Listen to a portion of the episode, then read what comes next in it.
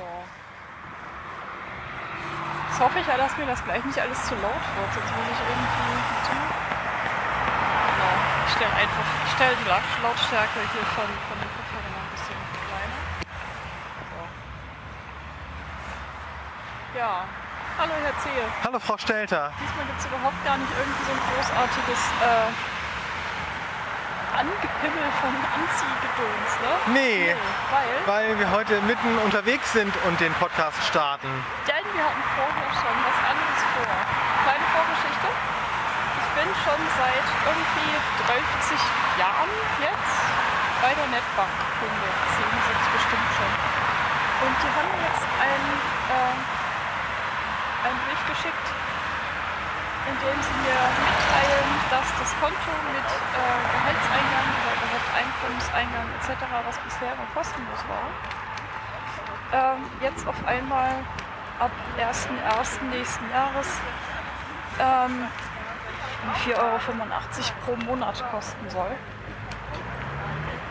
Und das für eine Bank, die noch nicht mal irgendwie groß sozial engagiert oder sonst irgendwas ist oder irgendwas, weißt du, so wie die GLS-Bank oder das, äh, das Konto äh, äh, bei, der, bei der Sparda, dieses Horizont, äh, wo von, von wegen irgendwie äh, ökomäßig oder soziales Engagement oder sonst irgendwas mit irgendwie finanziert wird, gegenfinanziert wird oder sonst irgendwas sondern einfach nur jemand mein Geld verwaltet, was ich habe oder auch nicht. Ähm, das kostet mir zu viel. Und deshalb habe ich jetzt ähm, bei einer anderen Bank ein Konto eröffnet und da sind wir jetzt gerade eben gewesen. Also nicht bei der Bank, sondern beim Edeka, denn die Postfilialen sind ja inzwischen rar. Es gibt quasi nur noch die anderen Dinger. So, Postidentverfahren gemacht, weil ich Videoident etc. total beschissen finde. Ich hasse Videotelefonie aufs Schärfste. Das mache ich nur mit ganz ausgewählten seltenen Personen und so. Und ne. So. Und weil ich das nicht unterbrechen wollte, haben wir gesagt, okay, äh, machen wir erst das und äh, dann äh, passt. Denn Herr Zehe hat was zu erzählen. Bitte, Herr Zehe, erzählen Sie jetzt. Ja, äh, wie äh, im letzten Podcast angekündigt, hatte ich ja in der vergangenen Woche äh, eine ziemlich ereignisreiche Woche sozusagen. Also ähm, unter anderem ja die erwähnte Fahrt nach Düsseldorf, äh, wo es ja um eine gewisse Diagnose gehen sollte. Und das ist auch alles passiert. Ich war also in Düsseldorf, bin da morgens hingefahren, ganz früh. Um sechs ging der Zug, um halb fünf bin ich aufgestanden. Ähm, nee, sogar um kurz nach vier schon, weil ich dann schon wach war. Und dann dachte ich, jetzt schläfst du besser nie nochmal ein, sondern stehst gleich auf. Und äh, da bin ich dann ähm, hingefahren, hatte ein, eine Stunde lang ein sehr spannendes Gespräch mit dem Arzt, der die Diagnose macht, dem Herrn Dr. Schilbach. Und Den man offensichtlich sehr äh, weiterempfehlen kann, ja, der Zehe. ja, auf jeden Fall Also sehr kompetent. Düsseldorf, äh, die können was. Die können das, ja. Gut, weiter. Und äh, ja, wir hatten also, ich hatte im Vorfeld ja so einen Selbsttest hingeschickt, ähm, der seit Jahren auch immer positiv ausgefallen ist, wenn ich den gemacht habe zu verschiedenen Stimmungs- äh, und Gemütslagen und so weiter. Und äh, dann ja, haben wir uns da über unterhalten, so über mein Leben, so ein bisschen so über bestimmte Aspekte, die er dann abgefragt hat. Und am Ende sagte er mir dann tatsächlich so, dass bei mir ganz definitiv die viele charakteristische Merkmale des Asperger-Syndroms vorhanden sind. Und Also Herr Zehe ist jetzt auch offiziell Autist. genau, Kinder, es tut mir sehr leid, jetzt kommt ein Tülü. Ich habe das äh, äh, schon gesehen, beziehungsweise gehört gerade. Ich falle jetzt nicht, aber äh, ihr, müsst ja jetzt durch. Lala, zu spät, zu Das spät, ist- zu spät. das ist heute schon, ob das derselbe Wagen ist wie vorhin. Nein, das Ein- ist jetzt äh, Feuerwehr-Notarztwagen. Okay. Das sind Das jetzt mehrere. Notarzt, ja. Ja. Ne? Weil es gibt manche, die, wie der eine, der erste eben, die klingen furchtbar verschnupft, so wie so eine zugestopfte Trompete, wie von, Ja. weißt du, wie vom, vom Ja, ja. Louis Armstrong oder so, weißt du? Die, diese zugestopften Trompeten so. Naja, jedenfalls klang dieses Tröte da auch. Vollgerotzt, Herr Ja, ge- Das ist das Wort, das du gesucht hast. Danke, nicht Zirp, danke. Bitte. Ja, komm, wenn Louis Armstrong Trompete spielt, einmal umgedreht, der hatte immer einen Eimer Wasser dann in, nicht äh, ein Eimer, sondern halt, ne, also kein Wasser, sondern nach dem Konzert. Äh, oh, Uah, Frau du bist so ekelig manchmal. Pfui. Ja, äh, Ja. da, äh, Herr C. ist Jedenfalls- äh, offiziell. Jedenfalls bin ich jetzt offiziell diagnostiziert und ähm, es hat im Grunde das bestätigt, was ich schon seit Jahren vermutet habe. Es war jetzt also nichts, wo ich jetzt dann dachte, so, oh Gott, wie schrecklich, sondern im Gegenteil, ich war sehr erleichtert, dass das auch ein unabhängiger Fachmensch so bestätigt hat. Ja. Ähm, Warum habe ich jetzt mein Handy nicht mehr? ähm, so schön, so hübsch. Ach, und äh, Ja, Ne, auch dass eben, dass ich mir das nicht eingebildet habe die ganzen Jahre und die, also was ich ja auch schon seit der Jugend weiß, da, ne, dass, ich, dass ich da teilweise doch ganz anders getickt habe als ähm, viele meiner auch blinden Schulkameraden oder Internatskollegen oder ähnliches. Also das Ja. äh, habe ich durchaus immer schon gemerkt und nach diesem einen Meltdown in Düsseldorf vor ein paar Jahren auf der Konferenz auch nochmal mir aus, der, aus dem Blickwinkel in der Rückschau angeguckt. Herr C., das ist ja jetzt auch schon irgendwie so, es schließt sich ein Kreis, oder? Ja, ja, das war, Der, der, der heftigste Hinweis geschah in Düsseldorf und genau an eben dort, äh, in dem Ort wirst du diagnostiziert. ja, Das ist jetzt auch, hat das was, oder? das hatte was, ja, das musste ich auch sagen. Und äh, Herr Dr. Schilbach fragte mich dann, warum ich dann ausgerechnet nach Düsseldorf käme. Das ist doch so weit weg von Hamburg. Ich so, ja, weil ja, pass mal auf, so und so. so und so in Hamburg habe ich Zwei das im Jahre Sommer Wartezeit angefragt, war zwei Jahre Wartezeit als Erwachsener. Ne, Also Erwachsenen-Diagnosestellen gibt es in Deutschland nicht ganz so viele und es gab mal mehr und das haben jetzt auch einige noch aufgehört, vor allem auch einige Psychologen haben aufgehört, die Diagnosen zu stellen, die das früher gemacht haben.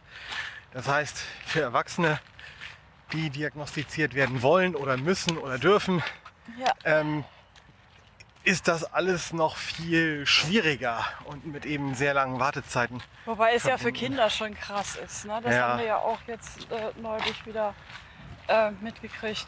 Um wen es da geht, ist nicht so wild, aber es ist auf jeden Fall auch sehr krass. Mhm. Auch, auch da. Egal. das ist Manche lehnen Erwachsene auch dann gleich rundheraus ab. Äh, Habe ich auch Ja. erlebt, als ich dann nach Stellen gesucht habe, von wegen, ah, Erwachsener, ja, brauchen wir gar nicht weiterreden. Ähm, sagte, wenn Sie ein Kind hätten, das äh, diagnostiziert werden soll, können Sie es gern vorbeischicken, aber Sie selbst nicht. Ich so, danke fürs Ja. Gespräch. Ja, ihr mich auch. Genau. Ihr mich auch. Naja, jedenfalls ist das Thema jetzt durch. Und jetzt, da fällt mir gerade noch ein, ich habe Donnerstag vergessen, ich wollte eigentlich in Berlin absagen, weil er war sich so sicher, Du brauchst Und keine so Zweitmeinung. ging es, ich brauch da keine ist ja Zweitmeinung. Er, er ist ja Arzt. er ist Arzt, er ist Psychiater. Und, Und, äh, ähm, da, diese Diagnose dürfte auch von keiner Seite irgendwann jemals angezweifelt werden. Das denke Denk ich ich. auch. Ich glaube auch, da brauchst du keine Zweitmeinung. Genau. Und Ja, Herr C. ist quasi nach Hause gekommen. äh, ja ne? habe da auch für diejenigen, die meinen Twitter-Feed verfolgen, ähm, da auch neulich dann in einem, in einem Thread die ganze Reise dokumentiert, inklusive einigen Dingen, die im Zug um, äh, um die Zugfahrt herum passiert sind, inklusive Ja. Verspätungen und aufgeholter Verspätungen. Ich war ja ganz er erstaunt. Der IC, also IC, Ja. der in Düsseldorf mit einer halben Stunde Verspätung Also ankam, der wir auf dem reden jetzt von Rückweg dem mit den zwei Buchstaben, ja? ja, genau. Ne? 50 Jahre altes Chassis, dementsprechend laut und klapprig. Äh, Das modernste da drin waren irgendwie erneuerte? Züge aus der ersten Generation von ICEs Ja. mit Steckdose und so weiter, also Ja. Strom und so. Ähm, jedenfalls, der kam aus Koblenz in Düsseldorf schon irgendwie mit einer halben Stunde Verspätung an Ja. und hat es aber geschafft, durch mehrfaches Aufholen von Zeit, sogar noch mit einem äh, Rückschlag zwischendurch, in Hamburg nachher pünktlich anzukommen. Ich war begeistert. Sowas passiert bei der Bahn eigentlich selten. Normalerweise schaukeln sich solche Verspätungen immer noch weiter auf. Aber er hat einmal zwischen Gelsenkirchen und Münster und dann zwischen Osnabrück und Bremen und auch dann auf der letzten Etappe zwischen Bremen und Harburg nochmal die Zeit richtig rausgeholt. Und das war, ich, also ich war wirklich platt. Der hat das geschafft, die Strecke von Bremen nach Hamburg, die 10 Minuten Verspätung, die er da noch hatte, tatsächlich aufzuholen. Da kannst du mal sehen. Das ist schon. Was aber auch zeigt, dass die teilweise anscheinend künstlich ein bisschen ausgebremst werden auf der Strecke. Vermutlich um die irgendwie so ein bisschen zu schonen oder so, keine Ahnung. Auf jeden Fall können sie da anscheinend wirklich so viel schneller fahren, dass sie so eine Verspätung noch rausholen können. Naja, ich, ich sag mal so, ähm, es ist immer ganz gut, mit ein bisschen Puffer unterwegs zu sein. Ja, Das ist, äh, das ist immer so. Weil egal was, es kann ja immer irgendwas passieren. Und äh, also von daher, ich glaube nicht, dass sie ja irgendwie mit Absicht irgendwie bremsen oder so, sondern sie planen halt von, von vornherein ein gemütliches Tempo ein. Und ähm, wenn es denn nötig sein sollte, dann kann man halt noch ein bisschen was äh, äh, rausholen. ja, Ich finde das jetzt äh, ganz gut. ja. Jedenfalls war das ein sehr, Wir sind übrigens gerade übrigens gerade im Hamburger Stadtpark. ja, mal auf einer ganz anderen Strecke unterwegs und podcasten als sonst. Ich fürchte, es wird gleich gehörig anfangen zu pissen. Oha. Ja, egal. Wir gehen gleich sowieso wieder andersrum. Wir werden jetzt gleich hier eine kleine Runde drehen und dann. Also wortwörtlich eine kleine Runde. Ja, Im Sinne von, wir fangen jetzt an, einen Kreis zu gehen und gehen um einen Dings rum und wir gehen jetzt genau wieder zurück. wunderbar. Das war die kleine Runde. Ja, wir sind jetzt hier am Stadtparksee und äh, werden jetzt langsam auch wieder den Heimweg antreten. Ja. So fit bin ich nämlich nicht. Ja.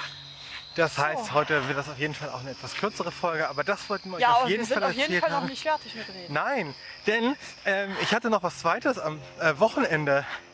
Ja. Ähm, diejenigen, die auf Facebook und auf Twitter mitlesen, die wissen schon. Ähm, bei uns in der Familie gab es, ich glaube, nach Generationen überhaupt erst das erste Mal eine goldene Hochzeit zu feiern. Also 50 Jahre verheiratet. Nämlich meine einzige noch lebende Tante und ihr Mann, also mit jüngerer Schwester meiner Mutter Ja. und ihr Mann, die haben am 24. Oktober 1969 standesamtlich und am 25. kirchlich geheiratet und jetzt am 26. Oktober 2019 haben sie ihre 50-jährige Hochzeit gefeiert.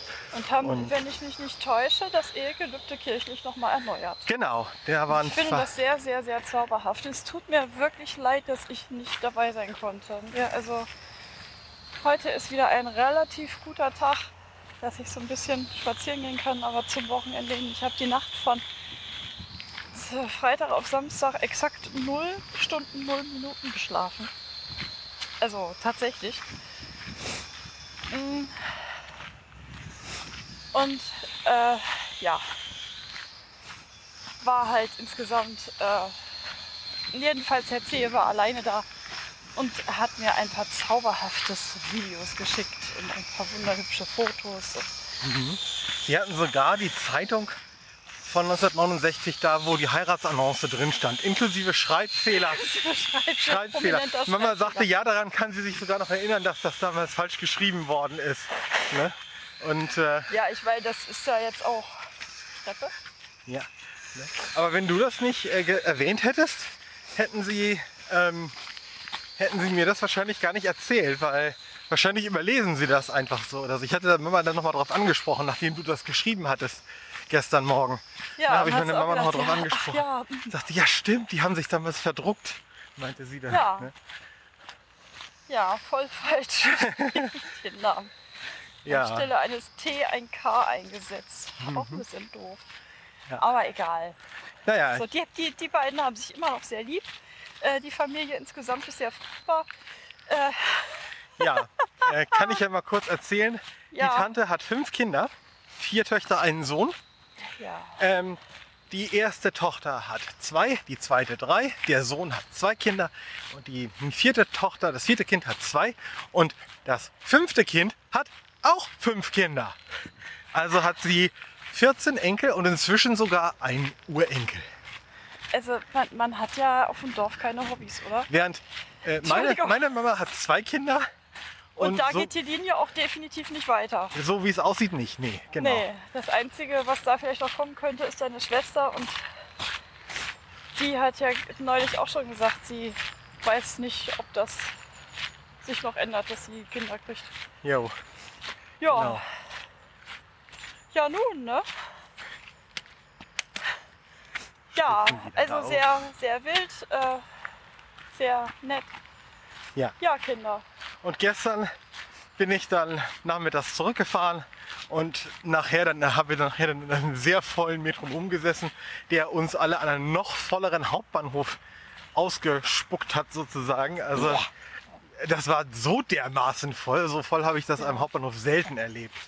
Ne, Es kam, war kaum ein Durchkommen und ich hätte, um zur S-Bahn zu kommen, irgendwie mich durch wirklich hunderte Menschen wühlen müssen und das da auf diesem komischen äh, Steg von der Wandelhalle. Und da habe ich dann gesagt, ne, Bringt mich mal zum Taxi. bringt mich mal zum Taxi, das ist äh, stressfreier. Und ich war sowieso ziemlich kaputt von der, von der Reise und von dem, von dem Samstagabend. Das war zwar eine sehr schöne Feier, meine Ohren haben auch gut... Oh, Elektroauto. Nee, äh, äh, Elektroroller. Ah, das war ein Mofa. Roller. Das war ein Mofa. Ah ja, okay. So ein Mofa-Roller. Mhm. Genau. Jedenfalls ähm, war ich, habe ich Samstag fast bis zum Ende durchgehalten. Ich glaube, die haben noch eine Stunde weiter gefeiert, nachdem ich dann äh, meinen Vater gebeten hatte, mich nach Hause zu fahren. Heimlich Erst nach Hause zu heimlich nach Hause zu kutschieren. Ähm, die anderen sind noch mal, also mein Vater ist noch mal umgekehrt, hat dann meine Mutter noch abgeholt, die ist da geblieben und die sind dann bis, bis quasi zum Schluss geblieben. Ja, Und waren dann aber um 10 oder so waren sie auch zu Hause. ja. Ja, Ja. ich hatte zwei wundervoll ruhige Tage und habe nichts getan. Nee, ist gelogen. Ähm, ich habe viel getan. Ich habe Pakete angenommen. Ich habe, äh, ja, ähm, ich habe mein äh, Pflegegeld tatsächlich auf den Kopf gehauen. Also das Geld, was da ähm, die Krankenkasse mir überweisen sollte, noch äh, für die Umzugskosten. Da haben wir, Herr C. und ich, uns untereinander geeinigt, dass ich die quasi zur freien Verfügung habe und äh, ich mir davon auch einen neuen Computer kaufen durfte. Und das wurde dann ein Surface Pro 7. Das habe ich eingerichtet und ähm, ich weiß nicht, ob ich das schon mal erzählt habe. Mein Gehirn steht ja quasi nie still. Außer es wird äh, gezwungenermaßen stillgelegt, so müdemäßig oder so. Und ich will ja irgendwie ganz viel tausend Sachen immer machen. Ne? Also, wenn ich ein Instrument spielen möchte, dann möchte ich nicht nur ein Instrument spielen, sondern ich möchte gleich irgendwie 30 gleichzeitig lernen. Ich möchte auch nicht nur eine Maltechnik machen, sondern ich möchte gleich 20 davon lernen und tun und machen und so weiter. Naja, im Moment sieht es so aus, dass meine Interessen Richtung Sketchnoting, ähm, Bullet Journal, Wasserfarben, also Aquarell, nicht Wasserfarben, ne? Also sehe das schon hier so richtig Aquarellfarben in schön und äh, Musikinstrumentenmäßig habe ich jetzt meine Blockflöte wieder rausgeholt, meine alte Blockflöte und äh, spiele die jetzt vernünftig ein, richtig und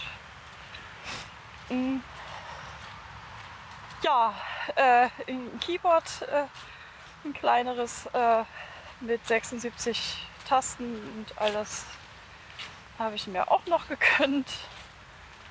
Und die Sache mit dem Ploppen und Sticken und Nähen, das ist natürlich auch immer noch da, äh, Thema. Und äh, malen nach Zahlen und äh, nebenbei lese ich noch sehr viel und höre Hörbücher und all Hörbücher können ja zum Glück immer weggehört werden, während du die anderen Sachen machst. Ne? Ich überlege gerade, C., Ja. Eigentlich ist es ja gar kein Wunder, dass ich mich permanent gestresst und, äh, äh, und so weiter fühle, oder? Ähm, soll ich da jetzt ernsthaft was zu sagen? Ich glaube, ich äh, halte lieber meine Klappe. Leck mich am Arsch. Ah, ich will zu viele Sachen. Und alles klar. Ich habe jetzt auch schon überlegt, ich hatte die ganze Zeit äh, von Kindesbeinen an, irgendwie im Alter von sechs, habe ich angefangen, Blockflöte zu spielen und zwar Sopran und habe dann irgendwann im Alter von zehn dann Altblockflöte noch dazu gekriegt. Das Ganze habe ich noch gelernt, bis ich insgesamt so 16 war, so circa. Dass ich nebenbei noch Klavier und alles und Saxophon, Klarinette etc. hatte ich zwischendurch auch noch. Äh, ich wollte eigentlich auch mal Musik studieren, das durfte ich damals nicht, das wurde mir verboten und daraufhin habe ich komplett alles aufgegeben mit 16. Und ich fange halt jetzt wieder an und ich merke, ich habe es nicht verlernt. Also sobald ich die Blockflöte wieder in der Hand habe, kommt ein unglaublich schöner voller Ton raus. Oh ja. So, das liegt nicht nur an der Flöte selber, sondern ich kann es tatsächlich immer noch. Das stimmt. Und ja, äh, wie gesagt, also mit Sopran habe ich angefangen und irgendwann kam dann Alt dazu. Meine Mutter hatte mir früher mal eine richtig teure Sopla äh, Sopran-Blockflöte aus Palisanderholz, eine Möck Rottenberg, geschenkt. Und die habe ich immer noch, die lebt immer noch, die sieht wundervoll aus. Die klingt auch immer noch wundervoll. Riecht inzwischen ein kleines bisschen muffig, aber es macht nichts. Und Herr Zeher hat mir dann vor einigen Jahren dann schon ähm, aus derselben Modellreihe ebenfalls ähm, Möck Rottenberg aus Palisander eine Altblockflöte geschenkt, die ich jetzt tatsächlich endlich richtig einspiele auf, dass die Flöte auch weiß, dass sie eine Flöte ist und nicht vielleicht eine Geige. ne? Den Spruch hat der C heute Morgen weg, wenn ich mich nicht mehr täusche. War das heute oder was gestern? Ich glaube gestern Abend. Ich weiß es nicht. Ich, ich und die Zeit. Ja. Jedenfalls äh, so. Und äh, ja, äh, die spiele ich jetzt tatsächlich richtig ernsthaft ein und habe auch Noten und äh, habe jetzt aber tatsächlich gemerkt, ähm, ich will noch so viele andere Dinge machen. Und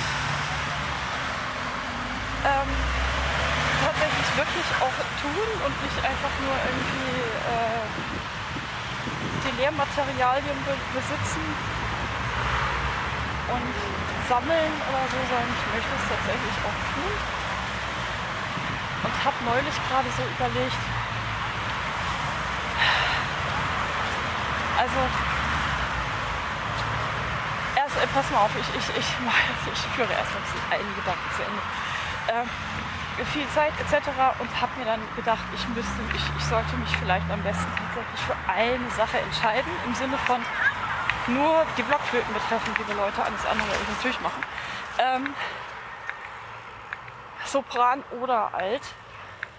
Und weil ich so viel Zeit dann auch nicht habe, mich tatsächlich jetzt auch noch um die Sopranflöte richtig zu kümmern. Und ich mag den Klang der Altflöte viel lieber und ich werde jetzt tatsächlich richtig ernsthaft mit der Altblockflöte weitermachen. Und jetzt versuche ich mal den Gedanken zu Ende zu führen, den ich davor noch hatte. Oh, mein Gehirn und ich, manchmal sind wir nicht so beste Freunde. Mhm. Genau. Äh, es, es ging anders für diesen Gedanken, war eine Unterhaltung mit der Supernichte. Die hat sich zum Geburtstag nämlich auch eine Blockflöte gewünscht. Ganz, ganz, ganz doll, nötigst dringend und das macht so schöne Töne und so weiter. Und als sie dann gekriegt hat, tatsächlich nach einem langen, harten Kampf von uns, ich wollte eigentlich wollte ich ihr lieber ein Kinderkeyboard schenken, aber sie sagte, das macht schiefe Töne. Und ich so, Kind, du musst noch viel lernen. Ähm dann hat sie die ersten paar Töne gespielt und das war natürlich extrem schief und sie weiß, weiß natürlich überhaupt keine Ahnung. Und sagt sie, Petra, kannst du das? ja, zeig. Dann habe ich die Flöte angespielt und ihre Augen wurden immer größer und sagte, wie machst du das? Und ja, das kann ich dir sagen, wie ich das mache. Soll ich es dir zeigen und so weiter. Und in dem Gespräch und auch später dann, habe ich habe dann nochmal mit ihr gesprochen, ein paar Wochen später, ich sage, na, hast du schon geübt? Sagt sie, nee, ich habe so viele andere Sachen zu tun, das geht gar nicht. Also sie ist neun jetzt, ne? Genau. Und sie hat ein Büro, ein eigenes und sie kann, sie kann ja gar nicht, sie hat überhaupt gar keine Zeit zum Üben, das geht natürlich gar nicht. Und dann habe ich mich an mich als Kind erinnert. Ich wusste genau, Schatz, unsere Gehirne sind extrem ähnlich. Ähm, du bist genau wie ich hochbegabt, dir fliegt alles zu und du bist eigentlich gewohnt, dass du nicht üben musst. Für nichts eigentlich. Ne? Du verstehst Mathe sofort, du verstehst die Rechtschreibregeln sofort, etc. Durchaus selbst genau. Aber so, und das macht auch Spaß und das ist cool. Und dann gibt es Sachen, für die muss man üben. Und das frustriert, wenn da halt nicht eben das sofort funktioniert. Das kann ich halt sehr gut nachvollziehen. Das war bei mir auch immer so. Und dann habe ich so für mich gedacht, äh, ihr wisst, ich bin jetzt 47, also äh, kurz vor 48. Ich glaube Viertel vor 48, ne? Ja. Und, und jetzt erst äh, äh, kam mir die Erkenntnis, dass es halt einfach Dinge gibt wie Fahrradfahren, wie Instrumentlernen, wie Schwimmlernen etc., dass es motorisch, körperlich, das muss man trainieren, das muss man üben. Das fällt einem halt nicht so zu. Das ist nicht so wie der Gehirnmuskel, der alles automatisch kann. So, sondern das muss halt richtig geübt werden. Und nachdem ich diese Erkenntnis, diese bahnbrechende Erkenntnis mit Viertel vor 48 endlich hatte, ich hoffe, meine Supernichte braucht nicht so lange dafür. Denn äh, das behindert dann doch ganz schön in vielen Dingen. Mhm, habe ich jetzt tatsächlich richtig ernsthaft angefangen. Äh, jeden Tag Blockflöte zu üben und einzuspielen und so weiter. So, also ich brauchte tatsächlich erst diese Erkenntnis. Das ist auch verrückt eigentlich. oder? Tja, manchmal ist das so. Wobei, ja, ich hatte halt nie den Sinn des Übens erfasst, tatsächlich. Ähm, was mich dann ja auch wieder zu diesem anderen, zu diesem einen Buchmarke, von dem ich dir erzählt hatte, da, ne? Diese The Four Tendencies Ja. erzählt. Mhm. Ähm, wir sind jetzt bei einer halben Stunde. Jo. Das heißt, ich könnte darüber eigentlich noch ein bisschen referieren. Aber ich kann, ich kann das einmal kurz anreißen. Es gibt einmal, also es gibt eine Dame, die nennt sich Gretchen Rubin. Mm. Ich lese ja auch, auch ziemlich viel und so. Äh, die hatte die Theorie, weil es gibt ja verschiedene Persönlichkeits... Äh, Theorien, Tests etc. Und sie hatte halt äh, die Idee, man könnte die Leute auch äh, in vier Gruppen einteilen. Und zwar, wie sie mit inneren und äußeren Erwartungen umgehen. Erwartungen, Verpflichtungen. Da gibt es einmal die Pflichterfüller, die tun alles, was äh, von innen herauskommt, also innere Erwartungen und äußere Erwartungen. Dann gibt es die Rebellen, die stehen auf der genau gegenüberliegenden Seite. Die tun weder das eine noch das andere, sondern nur das, worauf sie Bock haben. Und also die brauchen halt diese große Freiheit, die lassen sich in nichts einpressen, weder von innen noch von außen. Und dann gibt es noch äh, einmal die Teamplayer. Das sind die, die mit äußeren Erwartungen und äußerem Druck perfekt funktionieren, aber mit den inneren Sachen überhaupt nichts auf Reihe kriegen. Das sind dann die, die äh, jemanden brauchen, um zu trainieren, weil sie so alleine den Arsch nicht hochkriegen. Und dann gibt es noch die Hinterfrager. Die finden äußere Erwartungen erstmal du erklärst mir mal einen guten Grund, warum. Und erst wenn das überzeugend ist, dann mache ich das. So, und die können halt mit den inneren Erwartungen, sofern sie sinnvoll sind, super gut umgehen. Und für die äußeren Erwartungen brauchen sie halt erstmal eine ordentliche Erklärung. So. Äh, ich bin klar ein Hinterfrager. Ähm, ich brauche, ich muss wirklich wissen, was der Sinn dahinter ist, hinter ich einer Sache. auch.